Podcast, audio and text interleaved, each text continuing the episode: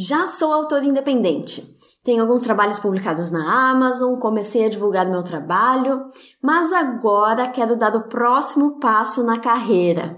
O que eu preciso para chamar a atenção de uma boa editora e conseguir meu primeiro contrato tradicional?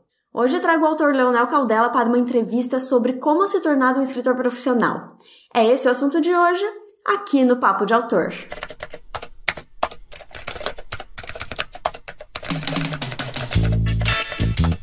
Começa agora Papo de Autor.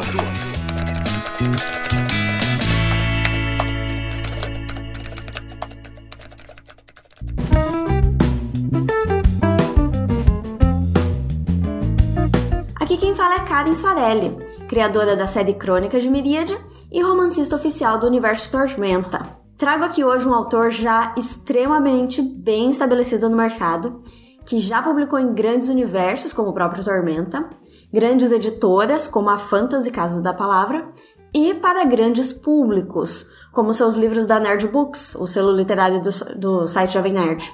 E ele vai trazer a experiência dele para falar do que um autor pode fazer para favorecer sua própria entrada no mercado literário e o que é melhor evitar, porque soa como amadorismo e pode afastar as oportunidades profissionais. Então vamos lá.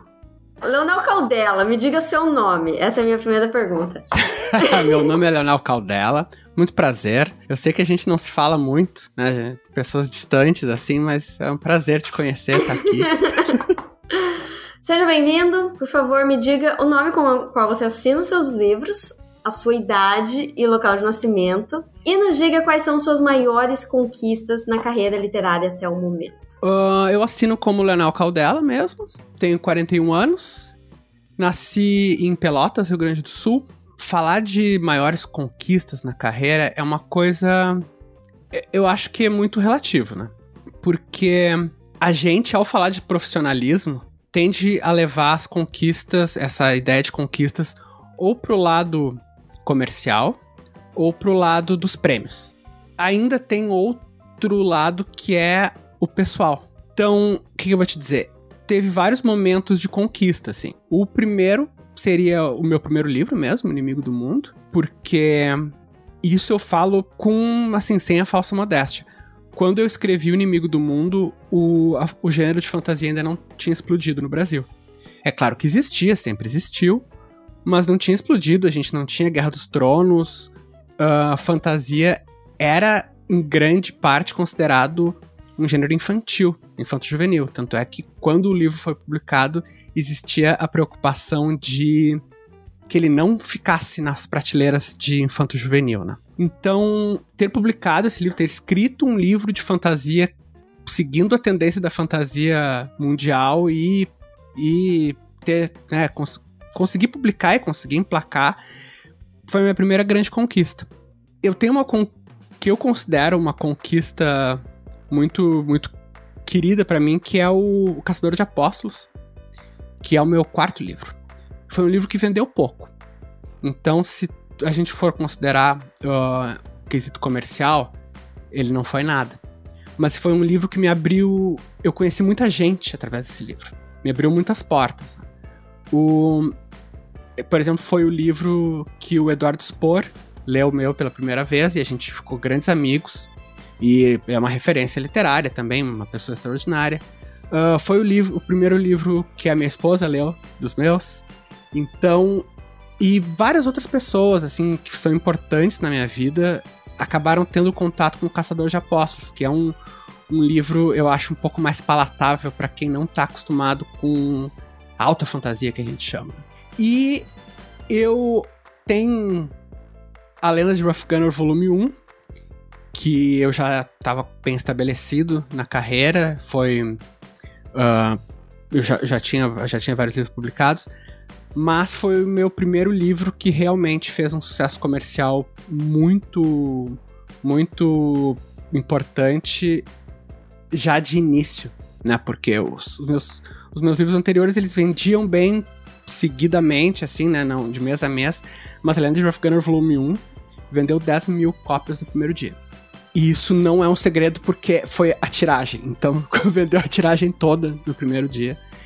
Uh, então foi realmente assim um foi uma mudança na minha carreira, né? Foi foi uma um meio que que muita gente ficou conhecendo meu trabalho e foi um momento falando assim bem de mundo real, né? Foi um momento de alívio, né? Quando tu sabe que aqui eu tenho uma coisa que realmente as pessoas gostaram e em termos de a gente realmente viver a profissão escritor, se dedicar para a escrita, isso é o maior nível de conforto eu acho que a gente pode ter, né? E antes de tudo isso, no início da carreira, você chegou a fazer algum tipo de publicação que não tenha sido bancada pela editora? E aí entra aqui, edição bancada pelo autor, por algum edital público, concurso, por financiamento coletivo, patrocinador externo ou digital uh, independente, algo assim, você chegou a fazer? Não.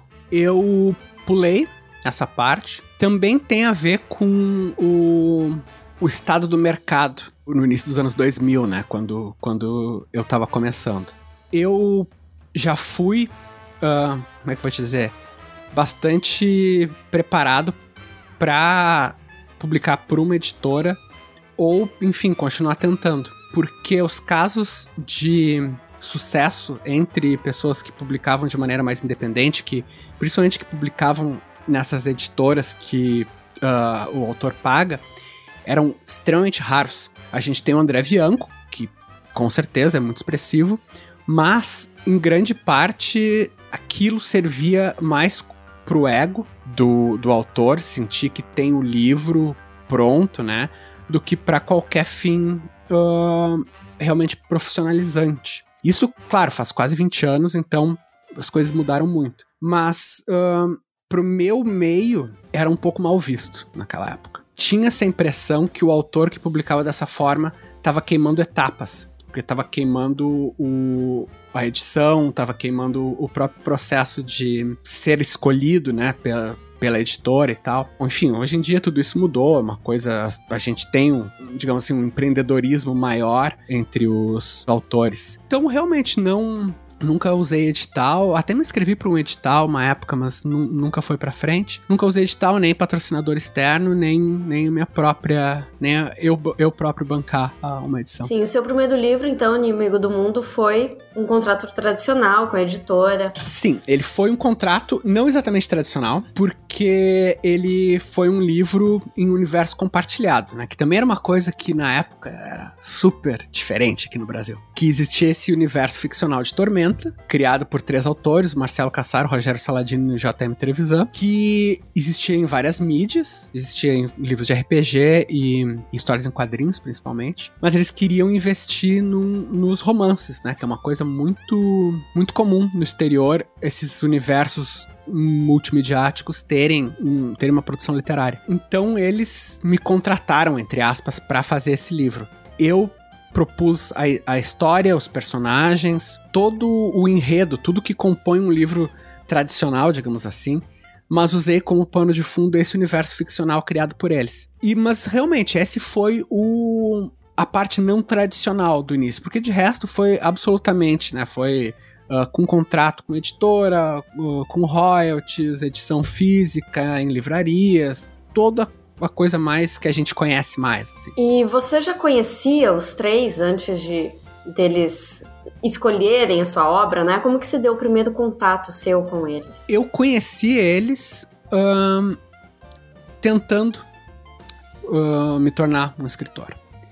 Eu, na época, eu fazia um fanzine, né? Que é uma coisa que também é, nem existe hoje em dia, né? Uh, com artigos sobre RPG, sobre fantasia. E eu tinha escrito uns contos, umas coisas assim. E eu viajei para São Paulo para um encontro, uma convenção, né? Um encontro internacional de RPG.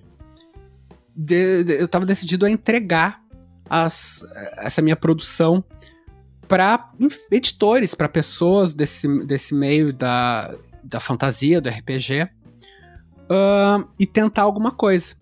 Eu entreguei um conto pro JM Trevisan, eu não conhecia ele, né? Me apresentei e tal, entreguei um conto. Uh, ele demorou um ano para ler, mas quando ele leu o conto, ele saiu atrás de mim, porque daí tentou, tentou conseguir o meu, meu e-mail e mandou um e-mail, então, que a gente queria conversar contigo.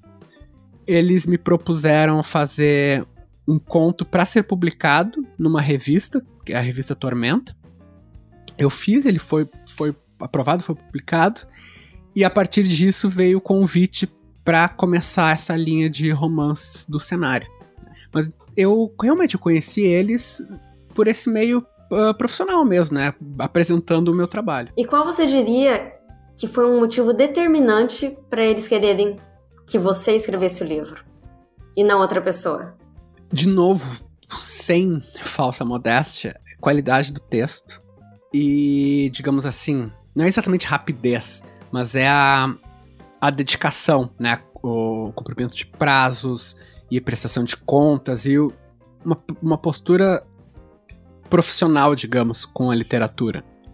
Uh, eu não tenho medo de dizer qualidade do texto porque eu tinha recém feito uma oficina de criação literária, eu tinha estudado isso, então realmente eu me considerava já apto para escrever um romance, né? Não, não só tinha as ideias e, e enfim, enredos, personagens, mas eu tinha adquirido as ferramentas para botar isso em prática. E isso é um diferencial. Né? Naquela época, mais ainda, mas até mesmo hoje em dia é um diferencial. A, o autor vê o, a escrita como profissão, uh, não algo que dependa de inspiração ou algo transcendental, mas um, realmente com profissionalismo, encarando, encarando aquilo uh, com a seriedade né, que todo um processo desses precisa. Isso sempre vai ser uma, um diferencial e eu acho que foi um diferencial bem importante para mim. Se eu apresentasse uma ideia mirabolante, mas que eu não soubesse como, como executar, eu tenho certeza que não ia ir para frente. E fala um pouquinho sobre esse curso que você fez e qual que foi a importância dele para sua carreira. Então, foi a oficina de criação literária do professor Assis Brasil, na PUC, PUC-RS. Uh, eu fiz, acho que foi 2002, acho que foi 2002. Uh, eu entrei na oficina. A gente, bom, a gente faz um processo de seleção para entrar na oficina, né? Na época tinha que apresentar, eu acho que três contos. Então a gente era selecionado dentre os, o, o pessoal que, que se candidatava, né? Mas assim, eu entrei extremamente cru e mais do que cru, sem saber o que, o que faltava. Uh, claro, a gente costuma. pessoas que querem ser autores, em geral, leem muito e, e, acabam absorvendo alguma coisa, mas de uma maneira completamente uh, amadora mesmo, não sistemática, não. As, tinha coisas que davam certo no meu texto, mas eu não sabia por quê, nem como. Elas era quase um, era quase um acidente feliz. Né? E a oficina foi um processo de principalmente sistematização e de criação de ferramentas. Né? Eu gosto muito do professor Assis, uh, não só pelo conhecimento que ele tem, mas pela maneira com que ele transmite, que é muito. É análise no sentido mais estrito, né? É separando os elementos e colocando cada um deles isoladamente para que a gente possa olhar e entender. Então depois a gente vai juntar tudo no nosso texto. Isso para mim foi para começar foi um abrir de olhos, porque a noção de um texto como como algo quase físico, feito de partes e que precisava ser construído e, e que como se fosse um motor, ele precisava as partes estarem no lugar certo para elas funcionarem. Isso é uma coisa extremamente libertadora, né? porque significa que a gente pode pensar o texto e, e aplicar método, e aplicar, uh, aplicar uh, disciplina e, e, e, racionalidade, digamos, no texto, para ele dar certo, para ele ter pra ele ser uma comunicação efetiva com o leitor para ele ser um, uma forma efetiva de transmitir ideias. Isso foi realmente o, eu diria que o grande, o grande diferencial, né? A grande, o, o grande aprendizado. E outro que eu considero extremamente valioso, no segundo semestre da oficina, a, a, gente escrevia contos, né? Cada, cada aluno escrevia um conto uma semana. E os outros liam e na semana seguinte discutiam o conto na tua frente, sendo que o aluno, né, ou a pessoa, a pessoa cujo conto estava sendo discutido ficava atrás da ficava no fundo da sala de aula e não podia falar. Então, ouvir as pessoas ao vivo dissecando o teu conto e, e dizendo o que que, te não, que que não tinham gostado, o que que tinham gostado, o que que tinham entendido, o que que não tinham entendido, sem, sem interferir. É, é um processo difícil, mas eu acho que nos, nos prepara muito para a ideia de que o texto, uma vez que sai do autor, não pertence mais ao autor, né? A gente não pode uh, tentar controlar a fruição do leitor, a gente não pode tentar controlar a cabeça do leitor, a gente só pode transmitir para ele o que a gente quer dizer, né? E então é uma coisa que desmistificou muito para mim uh, o processo de receber críticas, de ler comentários, principalmente nessa época de internet, né, que a gente, mesmo que queira se isolar, é impossível. E eu acho que me, que me ajudou a ver isso com, bom, de uma maneira mais desapegada, né? O, o, texto não era parte de mim, o texto é um, um, trabalho. Se esse trabalho não agradou uma pessoa, tudo bem. Não, não, é, não é um comentário sobre o meu caráter ou sobre quem eu sou como pessoa. Isso eu acho que foi, assim, algo realmente libertador. Eu acho que a pessoa que consegue isso dá um passo importante para a profissionalização. E além do curso, teve algum livro que também contribuiu com sua, o desenvolvimento da sua escrita? Uh, principalmente sobre a escrita do Stephen King. Ele é, ele não é um livro técnico, é, ele é um, é, é, é ele, ele chama uma, uma memória do ofício, né? Então ele conta uh, episódios da vida dele misturado com as opiniões dele sobre a escrita e com técnicas. E eu, e eu acho legal, eu, eu, eu acho muito, muito valioso, porque ele dá uma perspectiva. Uh, o Stephen King, para mim, ele parece um pedreiro, né, em termos de literatura. Ele faz as coisas com, sabe, com precisão, mas muito rápido e sem e sem muita análise, sem, sem, muito, sem muito questionamento. E ver isso dissecado pelo próprio autor, eu, eu achei extremamente valioso. Porque ele falava fala todas as coisas que ele odeia, uma coisa que ficou muito para mim, porque uma coisa que o professor Assis também fala é o uso de advérbios. Ele não tire os advérbios, você está tentando dizer pro leitor como ler o teu livro, isso não existe. Uh, todas essas pequenas preferências e manias ele sistematiza. Então, para mim foi bastante valioso. Mas eu vou dizer que, principalmente, não foram livros de, não foram livros de escrita. Eu costumava imitar o estilo dos escritores que eu gostava para ver o que que era, o que que era que funcionava. Então, por exemplo, Rubem Fonseca, que é o escritor que eu amo. Eu vi o que o que que tem nesse texto? Eu vi, ó, oh, o Rubem Fonseca gosta de listas. Então daqui a pouco o personagem dele fala, uh, cita, digamos assim, sei lá, se vai falar de gato, vai citar 10 raças de gato num parágrafo uma atrás da outra. E ele tem, ele cria uma cadência para isso que que faz a sonoridade do texto do Rubem Fonseca. Assim como vários outros, né? Tu...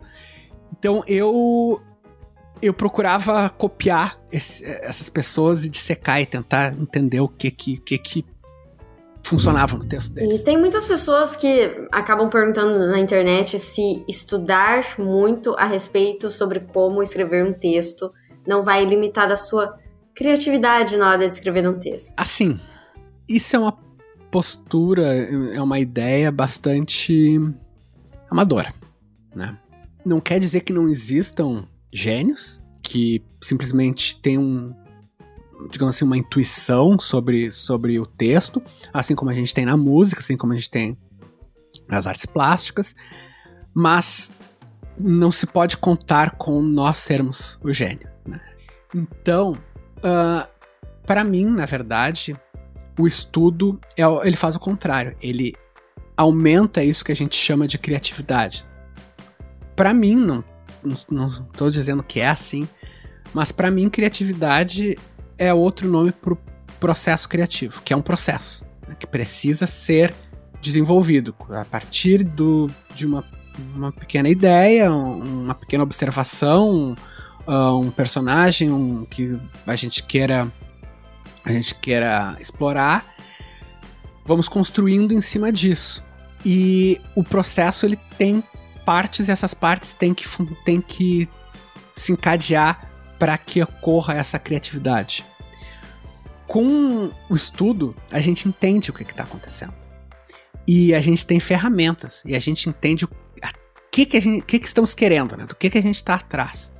Por exemplo, se eu vou escrever um romance sobre um menino que cresce e depois eu vou explorar a vida dele.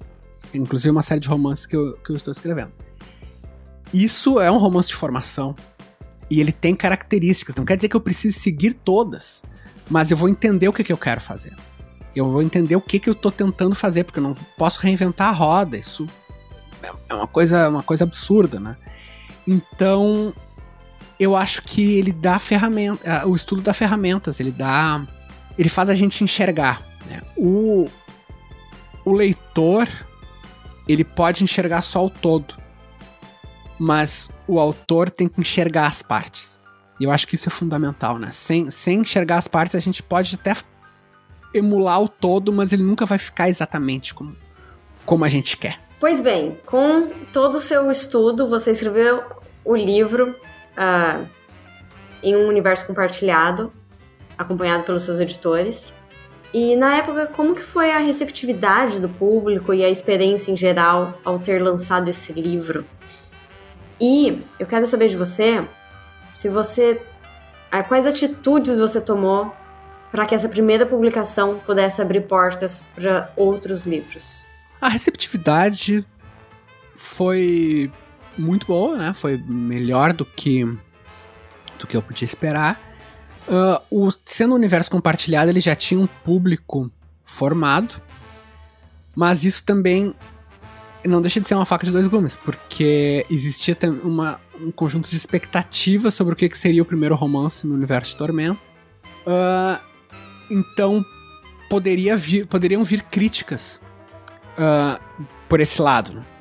em geral, as pessoas, o, os leitores, os jogadores desse mundo entenderam a proposta de ser um, um romance de fantasia, por falta de uma palavra melhor, mais adulto, né, que, que lidasse com temas mais humanos, né, que não, não, não ficasse apenas na, na coisa da, do herói, enfim, a coisa mais infanto-juvenil.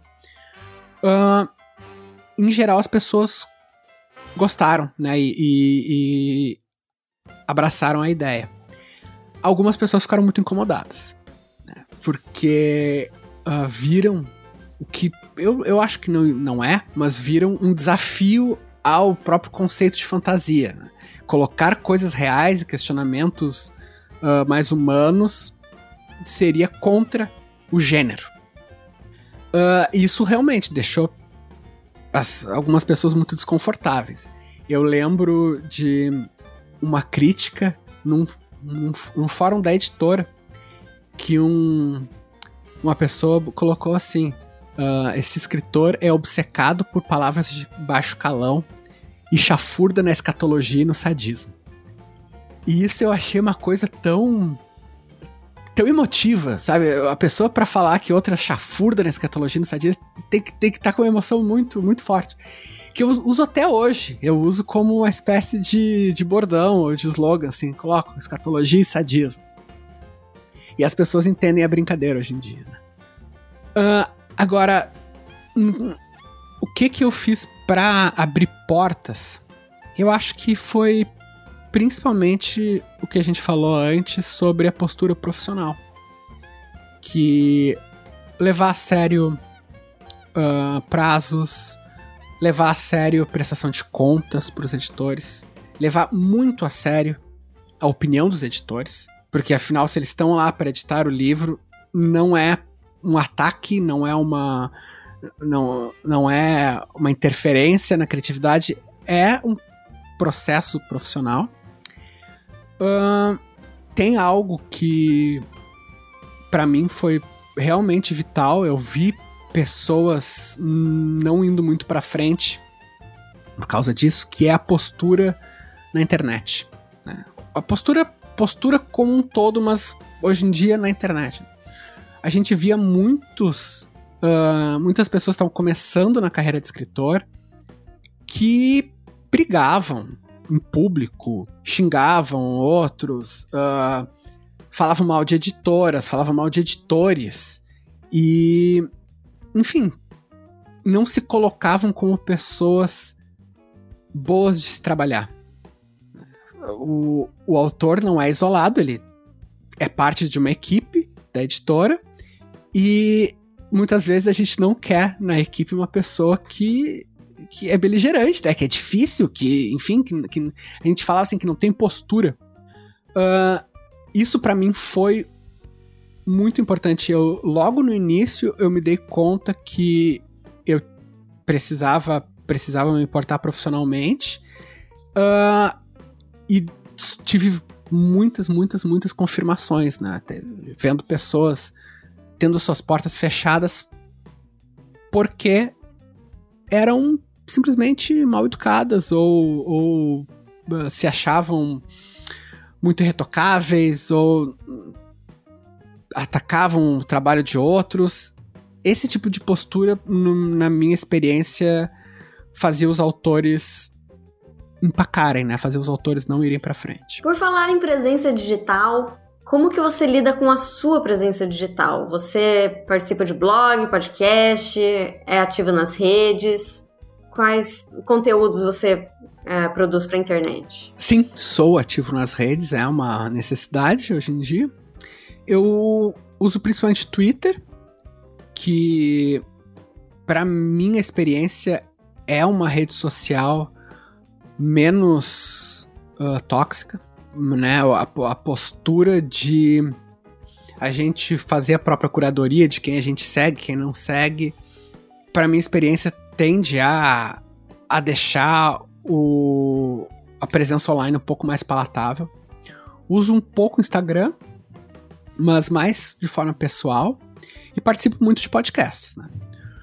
Uh, podcast é uma, é uma mídia que cria uma sensação de intimidade com o leitor, porque em geral os podcasts do Brasil são em formato de mesa redonda, né? Que tem uma conversa mais livre.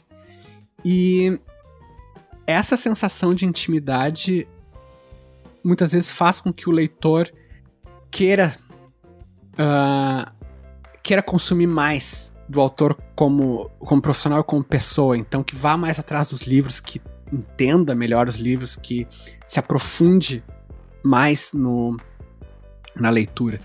É são os meus principais um, meus principais modos né, de, de interagir na internet. Uh, apesar de a gente ter essa necessidade, eu acho que existem limites. Uh, por exemplo, Facebook é uma coisa que eu não consigo mais. Facebook me fez muito mal durante uma época, porque eu acho, por ferramentas X, que eu não sei quais são, por algoritmos ou enfim, colocavam muitas coisas, muitos textos e muita. muito conteúdo agressivo, uh, carregado de preconceitos, não interessava quantas pessoas eu deixasse de seguir ou eu bloqueasse, sempre vinha mais. Então, o Facebook foi uma coisa que eu me permiti uh, sair. Eu continuo tendo um perfil no Facebook e olho muito de vez em quando, mas eu acho que daí começa a, a ser o, o, equilíbrio de saúde mental com a necessidade de promover o próprio trabalho. Né? Sim.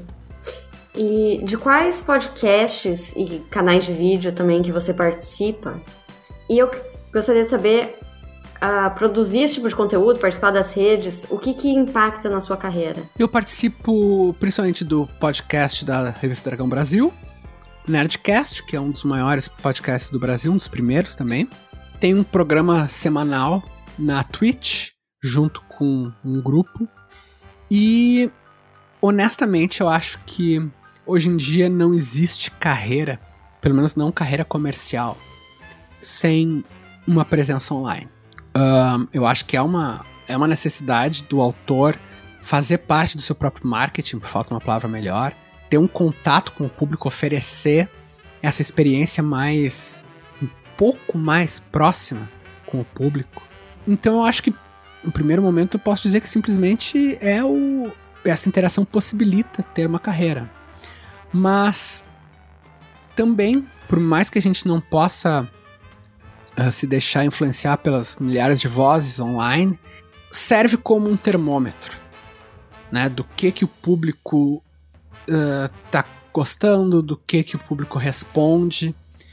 Uh, uma coisa, por exemplo, que eu observei ao longo dos anos é que o meu público, lá no início da minha carreira, ele parecia ser muito apegado ao enredo dos romances e às cenas, né? As cenas marcantes, cenas específicas, cenas de ação, cenas de, de revelações. Com o passar do tempo, o público expressa mais uh, maior preferência pelos personagens. Hoje em dia, eu vejo muito mais comentários falando dos personagens e, e inclusive críticas, né? inclusive pessoas dizendo que não não estão tendo dificuldade de, continuar o romance porque acharam uma atitude do personagem muito muito ruim, muito antiética, enfim. Uh, mas me parece que o público teve uma pequena mudança né, nesse sentido. E para isso a internet é, é muito valiosa. Pra até, até mostrar o que, que a gente pode se permitir. No início, existia uma preocupação de não não exagerar, digamos assim, com os temas mais complexos, não ir muito fundo em, em, na, num personagem, né, na, na vida interna do personagem, porque talvez o público não aceitasse. E hoje em dia, através da internet, a gente sabe que isso não existe mais. Então, é, é uma, claro, eu acho que o autor tem que fazer a sua própria, o seu próprio filtro. Não pode simplesmente se deixar levar por qualquer coisa que lê na internet. Mas eu acho que tendo esse filtro tem dados valiosos. Eu acho que pode, pode ser um, um bom, uma boa bússola. Assim. Quanto que esse termômetro do público uh, impacta na sua escolha na hora de tomar uma decisão pelo livro? Eu diria que é mais no que eu me permito fazer.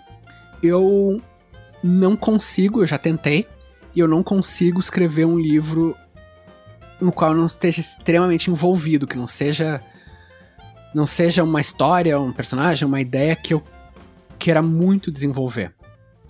Uh, então, para mim nunca vai ser uh, uma coisa mais mais matemática, digamos assim, de ah, o público prefere histórias de guerra, então vou escrever uma história de guerra.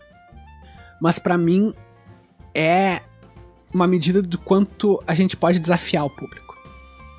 Quanto o público está sofisticado, quanto o público uh, tá, tá sabendo interpretar o texto, quanto o público está disposto a, a ser confrontado com um, um texto muitas vezes desconfortável de ler, né?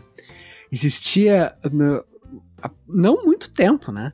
Existia uma preocupação nesse, nesse principalmente nesse gênero de fantasia, de, do, do fantástico, de que os personagens tinham que ser muito éticos. Né? A gente falava de heróis, mas na verdade a, a palavra é muito éticos, né? Tinha uma, o público não tinha uma certa dificuldade de, de aceitar um protagonista uh, mau caráter. E hoje em dia isso não existe mais.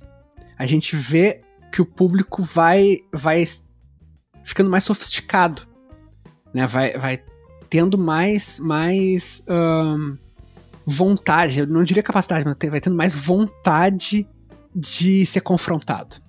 E isso eu diria que informa bastante os informa bastante os livros. Uh, eu não, eu não sei se eu uh, me, me, censuraria, mas eu com certeza es faria escolhas diferentes, né? Enfatizaria um, um lado sobre o outro. Se, se a, a resposta do público fosse fosse diferente também. E quando você se comunica com o público pela internet, seja por qualquer meio, você usa algum tipo de estratégia? Tem alguma coisa que te norteia? Um, eu tenho uma preocupação em não compartilhar demais, né, em manter uma diferença, manter uma linha clara entre o que é vida pessoal e o que é uh, vida pública, por falta uma palavra melhor. É claro, a gente compartilha coisas pessoais, opiniões, momentos do dia a dia, mas para mim uh, essa ideia de viver ao vivo, né? Viver online. Transmitir o que a gente está fazendo. Uh, escrever uh, ao vivo, né? Escrever por, por, meio, por meio de stream, que é uma coisa que alguns autores já estão fazendo. Isso para mim realmente é algo que, que passa do limite. Eu não me sinto confortável. Para começar, tem isso. Segunda, uh, segunda regra, digamos assim, é eu procuro não ser negativo a não ser com, com obras ou, ou autores ou, ou franquias que sejam muito grandes. Eu se eu não gostar de uma certa uma certa obra, eu prefiro não falar a não ser que seja uma coisa assim, um filme que arrecadou um bilhão de dólares, que a minha, a minha opinião não vai fazer diferença nenhuma. Então, isso eu me permito me permito falar mal, digamos, criticar. Mas fora isso, eu acho que a crítica vinda de uma pessoa que trabalha no meio criativo, eu acho que ela precisa ser ou uh, pessoal, pessoalmente, né, sem, sem exposição, ou com uma curadoria, né? Numa revista, num jornal, numa, enfim, uma publicação que tenha sua própria editoria. Para não não virar um pelo menos na percepção das pessoas uma, uma briga em público, né? Uma não, não virar uma difamação, uma coisa assim. Isso eu acho que é, é, é só é só prejudicial. Uh, e é, e é basicamente isso. Aí, ah, uma coisa, né, hoje em dia, outra coisa que norteia é, eu acho que todo mundo que trabalha com produção de conteúdo criativo, de histórias, infelizmente precisa se posicionar em algumas questões políticas um, extremas, né? Eu acho que faz parte do papel de um autor ou, ou até de outros profissionais, de um cineasta, de um, de um artista, de um músico, uh, se colocar contra preconceitos, contra autoritarismo. Isso eu acho uma, uma. Eu acho que hoje em dia faz parte da responsabilidade. A gente não pode mais ficar omisso. Né? Ficar neutro é muitas vezes ficar omisso. E eu acho que uh, o mundo passou dessa fase. Não podemos mais fazer isso. Bom, você falou bastante sobre o que não fazer nas redes sociais. Mas qual você diria que é a postura ideal, o que fazer nas redes sociais? Todo mundo é uma espécie de personagem nas redes sociais, minha opinião. Eu diria tentar tornar esse personagem o mais próximo possível da gente. O Leonel, que escreve no Twitter, ele não é o mesmo, ou fala no podcast, obviamente não é o mesmo Leonel que fala num grupo de amigos ou em casa. Mas eles são próximos. Então eu acho que vai, vai ser paradoxal com o que eu já falei, mas eu acho que abrir um pouco do que todo mundo tem dias ruins, que todo mundo é humano e e não criar, eu já tô falando em não de novo, mas enfim, em, em criar uma postura mais de troca do que de do que de ostentação Eu acho que isso é é o para mim é o que dá certo. Eu acho que é isso, então, que, os, que nossos personagens sejam mais próximos de nós. Tá, então agora falando sobre mundo físico. Vamos deixar um pouco de lado o personagem digital. Uma pergunta referente a antes da pandemia, na verdade. Ah, você participa de eventos presenciais e qual é a importância desses eventos na sua carreira? Participo muito, né? Participava muito.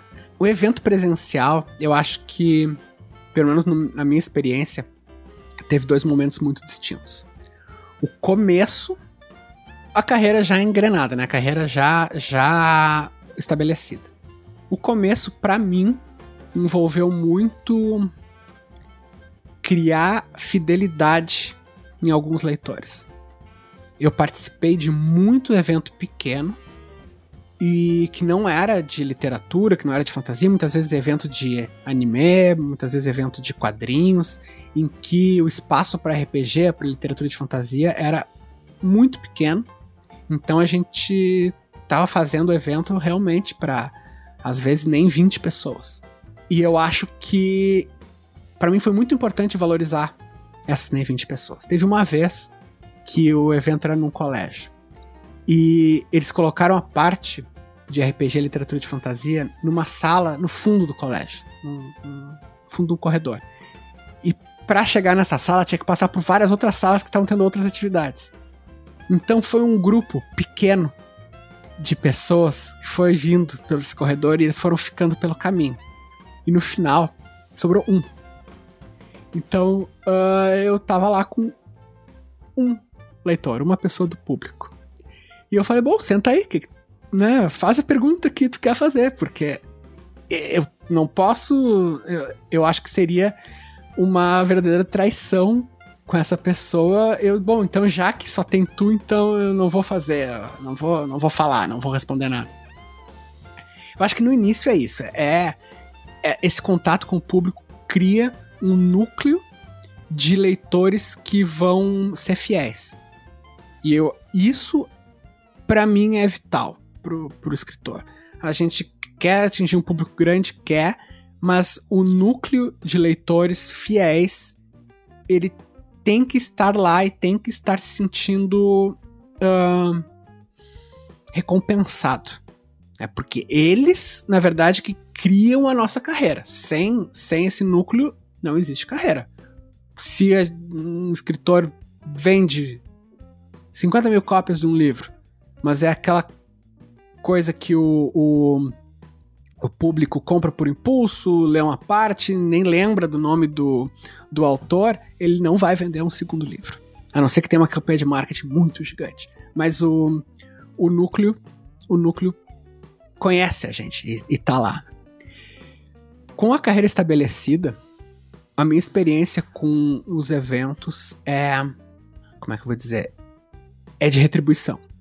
Eu não estou mais tentando angariar público, eu estou tentando retribuir o que muitas vezes esse, pessoas que fazem parte desse público nuclear, assim, uh, o que essas pessoas me proporcionam, né? O evento, principalmente eventos grandes como a gente tem hoje em dia, quando a gente tinha antes da pandemia, uh, são momentos muito emotivos pro público. Pra gente também, mas pro público muito emotivos. Porque eles estão lá muitas vezes com pessoas cujos trabalhos eles admiram, e são várias pessoas, são pessoas que eles nunca tinham tido contato antes. E é um, um, uma experiência meio avassaladora de som, de hum, cores, de gente. E o, o leitor chega o público chega para nós com uma carga emocional muito grande. E, embora não seja fácil, eu acho que faz parte da retribuição a gente saber enxergar essa emoção e saber, de uma certa forma, lidar com ela. Então, público vem, conta sua experiência, conta no que uh, momentos importantes da vida que o, o, nosso trabalho fez parte, conta uh, como eles leram e o que acharam. E, e ter essas pequenas conversas é. Eu acho que é, é, parte, é parte da profissão. Eu acho que é parte da responsabilidade.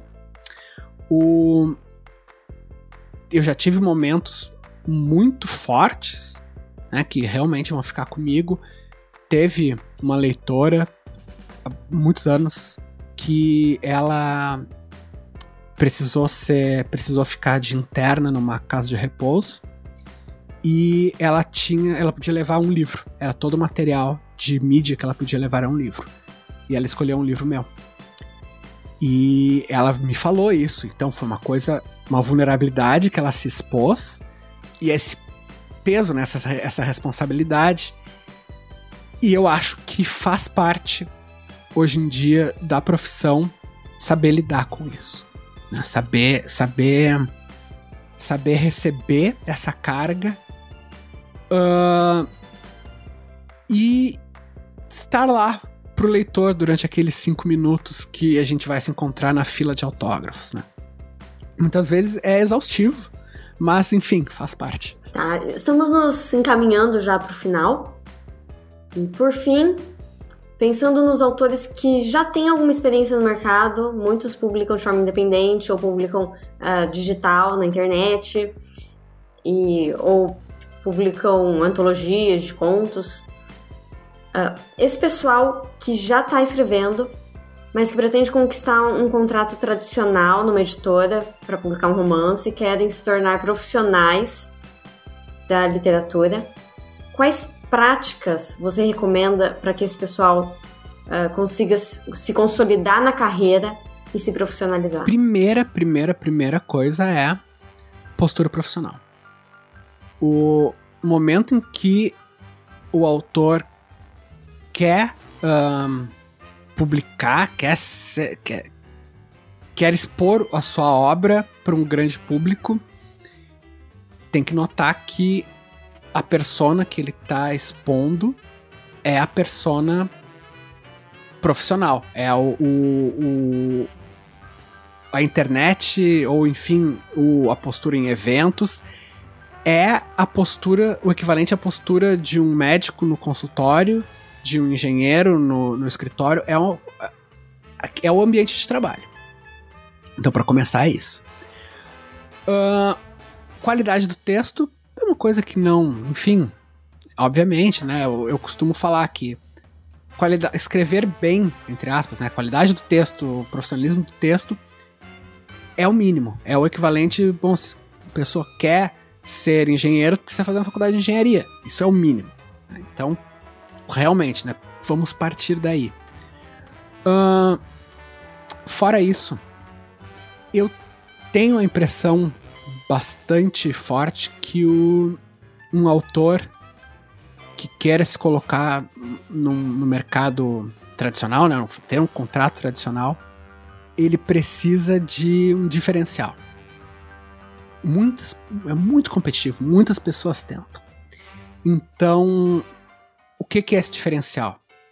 O autor pode ter uma presença em podcasts, que, que, já tem, que já carrega consigo um público que vai querer ver o que ele produz. Pode ter uma presença online de outras maneiras.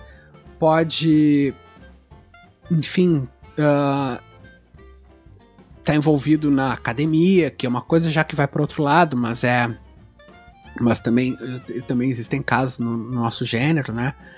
Uh, ser ter publicado de forma independente e, e se escrever bem é, o, é uma coisa que muitos têm. Então eu acho que o, o autor precisa colocar para a editora uma vantagem, né? Por que publicar o meu livro e não o outro? Uma maneira bem pragmática e bem, bem uh, profissional, né? Até do ponto de vista financeiro, por que X e não Y? Uh, e uma coisa que eu acho bem importante é a gente tem uma uma glamorização das grandes editoras, mas elas podem ser muito boas, mas editoras boutique editoras pequenas que têm um catálogo mais reduzido, muitas vezes são mais benéficas para o autor iniciante, porque investem mais de uma forma mais focada numa obra, tem um cuidado maior com uma obra específica e muitas vezes, por mais que a gente tenha a impressão que, que só para uma editora ser maior ela vai ter uma vendagem maior, a vendagem é a mesma ou maior mesmo na na editora pequena, né, na editora boutique. Claro, tem que ser uma editora com uma uma estrutura profissional, porque afinal a gente está falando de contratos tradicionais. Mas eu acho que existe uma diferença entre o contrato tradicional, a maneira tradicional de publicar, e nomes conhecidos. Isso são duas coisas bastante diferentes. Né? Inclusive, o, a, as minhas maiores vendagens nem foram em livrarias. Foram através de contato, contrato tradicional com editoras, mas foram vendas online.